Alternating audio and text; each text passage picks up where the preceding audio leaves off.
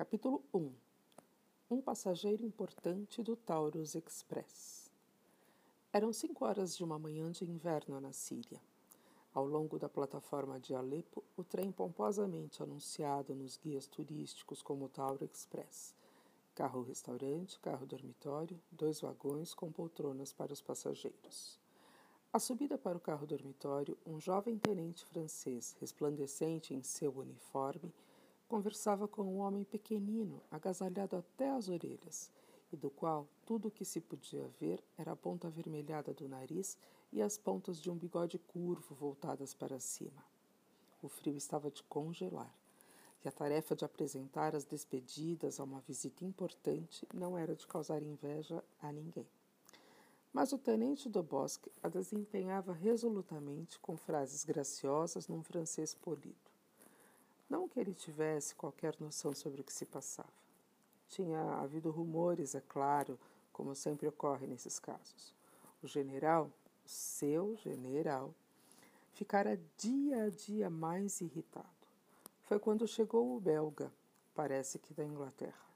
Uma semana se passara, semana de curiosa tensão, e certas coisas haviam acontecido. Um oficial muito distinto se suicidara, outro se demitira. Rostos angustiados subitamente perderam a angústia. Certas precauções militares perderam a causa, foram relaxadas. E o general, o general do tenente do Bosque, de repente, pareceu ter ficado dez anos mais jovem. Do Bosque recordou parte da conversa que ouvira entre o general e o estrangeiro. Você nos salvou, mon cher, dissera ele emocionado, os grandes bigodes brancos tremendo. Você salvou a honra do exército francês e evitou um grande derramamento de sangue. Como poderia agradecer-lhe por ter atendido ao meu chamado, por ter vindo de tão longe? O estrangeiro, seu nome, Monsieur Hercule Poirot, dera uma resposta adequada, na qual incluía a pergunta mas o senhor não se lembra de ter me salvo a vida uma vez? O general fez outra observação adequada, afastando qualquer mérito pelo que fizera no passado.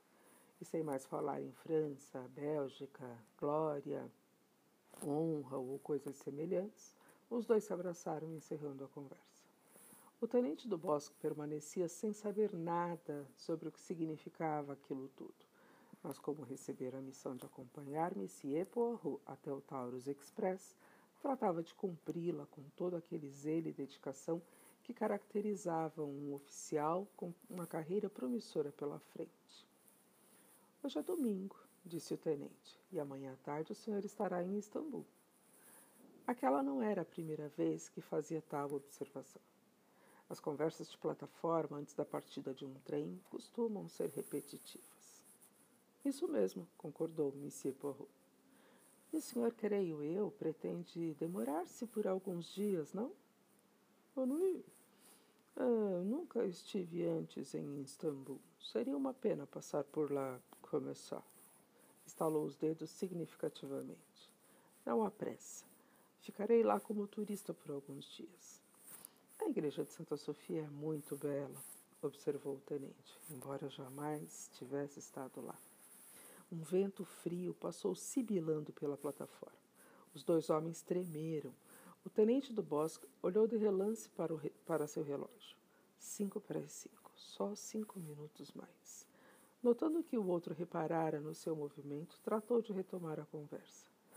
Pouca gente viaja nesta época do ano, observou, lançando um olhar para as janelas do carro dormitório pouco acima deles. Isso mesmo, concordou Monsieur Poirot. Faço votos que o senhor não fique gelado no Taurus. Isso acontece? Tem acontecido, sim, mas este ano ainda não. Hum, faço votos então, disse Poirot. As previsões do tempo da Europa não são muito boas. Muito ruins. Há muita neve nos Balcãs. Na Alemanha também, ouvi dizer. Bien, observou o tenente do Bosque, percebendo que outra pausa estava para acontecer. Amanhã às sete e quarenta da noite, o senhor estará em Constantinopla. Sim, concordou Monsieur Poirot com desespero. A igreja, ouvi dizer, é muito bonita. Hum, magnífica, creio eu. Pouco acima, a persiana de uma das janelas do carro dormitório se abriu e uma moça olhou para fora. Mary Debenham tinha dormido pouco desde que deixara Bagdá na quinta-feira anterior. Não tinha dormido o suficiente nem no trem para Kirkuk, nem na casa de repouso de Mossul, nem na noite seguinte, novamente no trem.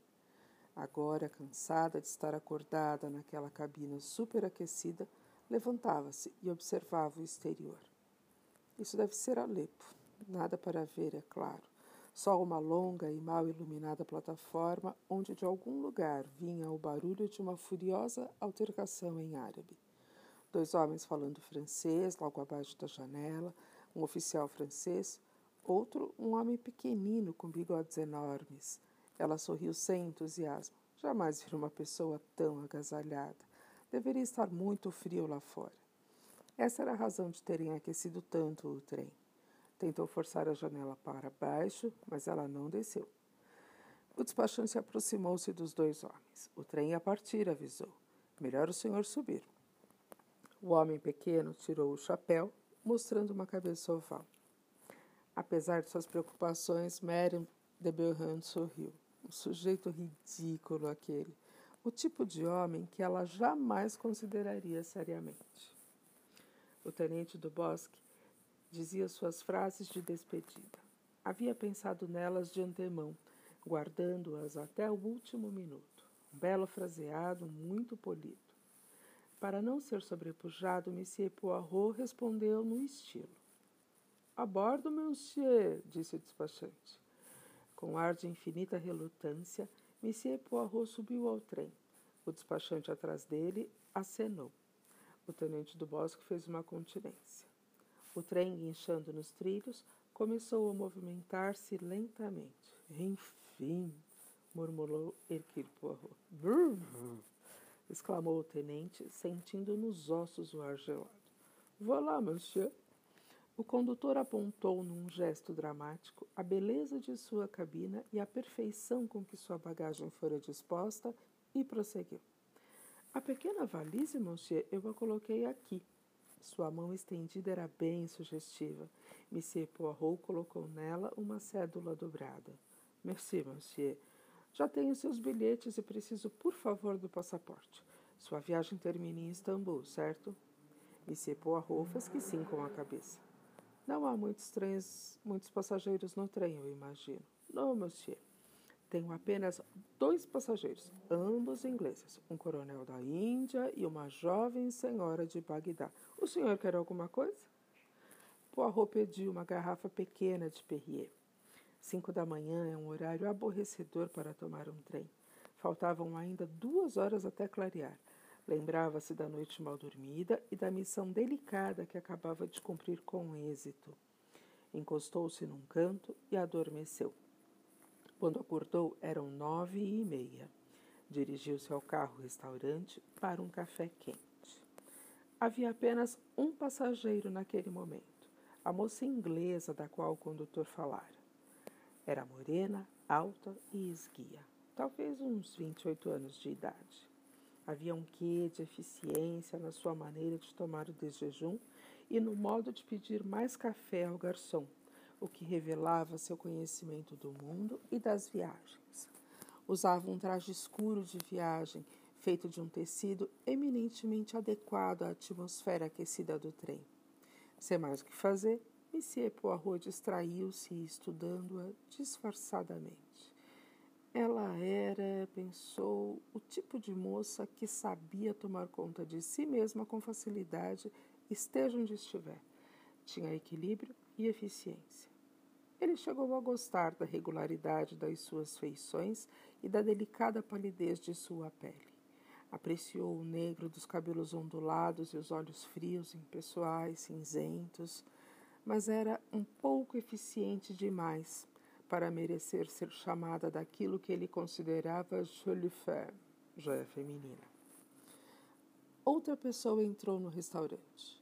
Era um homem alto, de seus quarenta ou cinquenta anos, de figura magra e pele morena, com os cabelos das têmporas embranquecendo. O coronel da Índia, disse Monsieur Poirot a si mesmo. O recém-chegado inclinou-se na direção da moça. Bom dia, Miss Debenham. Bom dia, Coronel Arbuthnot. O coronel estava de pé, com uma das mãos na cadeira em frente a dela. Importa-se? Claro que não, sente-se. A senhorita sabe, o de jejum não é bem uma refeição para conversas. Compreendo, mas eu não mordo. O coronel sentou-se. Rapaz, chamou, traga-me ovos e café. Seus olhos pousaram um momento sobre Hercule Poirot, mas com indiferença. Conhecendo bem os ingleses, Poirot imaginou o que ia no pensamento do outro. Apenas mais um maldito estrangeiro. Fazendo justiça à sua nacionalidade, os dois ingleses não conversavam muito, apenas trocavam uma palavra ou outra e logo a moça levantou-se dirigindo-se à cabine. No almoço, os dois voltaram a sentar-se à mesma mesa e, mais uma vez, ignoraram a presença do terceiro passageiro. Mas sua conversa foi mais animada que no café. O coronel Arpunot falava de Punjab e de vez em quando fazia uma ou outra pergunta sobre Bagdá, sendo informado de que a moça trabalhara como governanta. Ao longo da conversa, descobriram que tinham alguns amigos comuns, o que imediatamente os tornou mais próximos e menos secos. Falaram de um tal de Tommy e de um Jerry qualquer coisa. O coronel perguntou se ela ia diretamente à Inglaterra ou se pararia um pouco em Istambul. Não vou direto. Mas não é uma pena? Fiz esta viagem na vinda há dois anos e passei três dias em Istambul. Ah, sim. Mas fico contente por estar indo diretamente à Inglaterra, porque também vou. O coronel, ao dizer isso, inclinou-se um pouco e seu rosto ficou levemente mais corado. Hercule Poirot pensou: Oportunista o nosso coronel. Viajar de trem é tão perigoso quanto por mar. Miss Debenham limitou-se a dizer que isso seria bom e o fez num tom de reprimenda. O coronel, Hercule Poirot observou, acompanhou-a até sua cabina. Pouco depois, paravam para apreciar a magnífica paisagem que se mostrava ao Taurus. Ao passarem, ao passarem pelo Sicilian Gates, a moça ao lado do coronel no corredor deixou escapar um suspiro. Porrou perto deles, pôde ouvi-la baixinho dizer: É tão lindo, eu. Eu gostaria, sim, gostaria de poder aproveitar tudo aquilo. Arbuthnot não respondeu. Seu rosto adquiria um aspecto mais austero e brutal. Agradeceria a Deus que você estivesse fora de tudo isso. Apresse-se, por favor, apresse-se. Oh, mas é claro. O coronel lançou um ar aborrecido na direção de Poirot e prosseguiu. Não me agrada a ideia de vê-la como uma governanta. A disposição do estalar dos dedos de mães dominadoras e de seus filhos mimados. Ela deu uma gargalhada, sem poder controlar-se, e disse: Você não deve pensar assim. A governanta do tipo gata borralheira tornou-se hoje um mito. Posso garantir-lhe que comigo os patrões é que têm medo de serem incomodados por mim. Calaram-se. Arbuthnot talvez tivesse ficado envergonhado do conceito precipitado. Poirot disse para si mesmo que acabava de ver uma pequena comédia e mais tarde teria de lembrar-se dela. Cerca de 23 e 30 o trem chegou a Conia.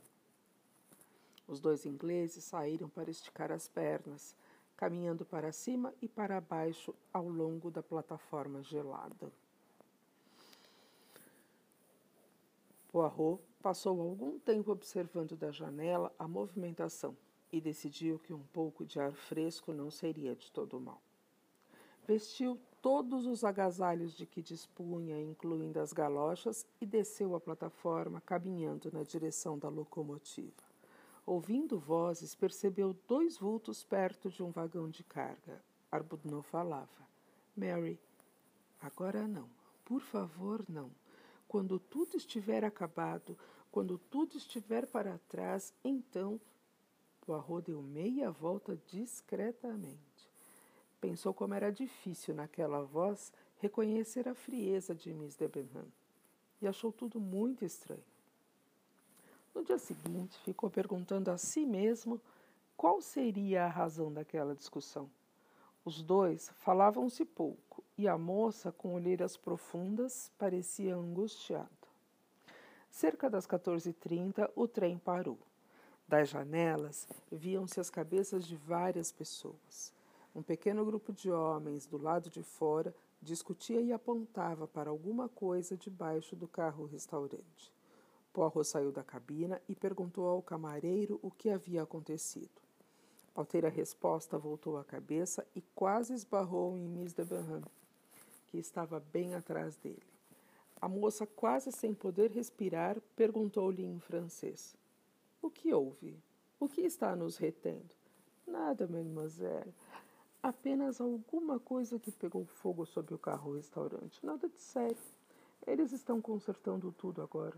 Não há qualquer perigo, posso garantir. Miss Ebenham Gesticulou como se pouco se importasse com a ideia do perigo. Sim, sim, compreendo. Mas o tempo? O tempo? Sim, vamos nos atrasar. Hum, possivelmente. Mas não podemos ter qualquer atraso. O trem chega às 18h55 e ainda se tem de cruzar o Bósforo para pegar o Expresso do Oriente do outro lado às 9 horas. Se houver um atraso de uma ou duas horas, perderemos a conexão. É bem possível. Poirot olhou-a com curiosidade.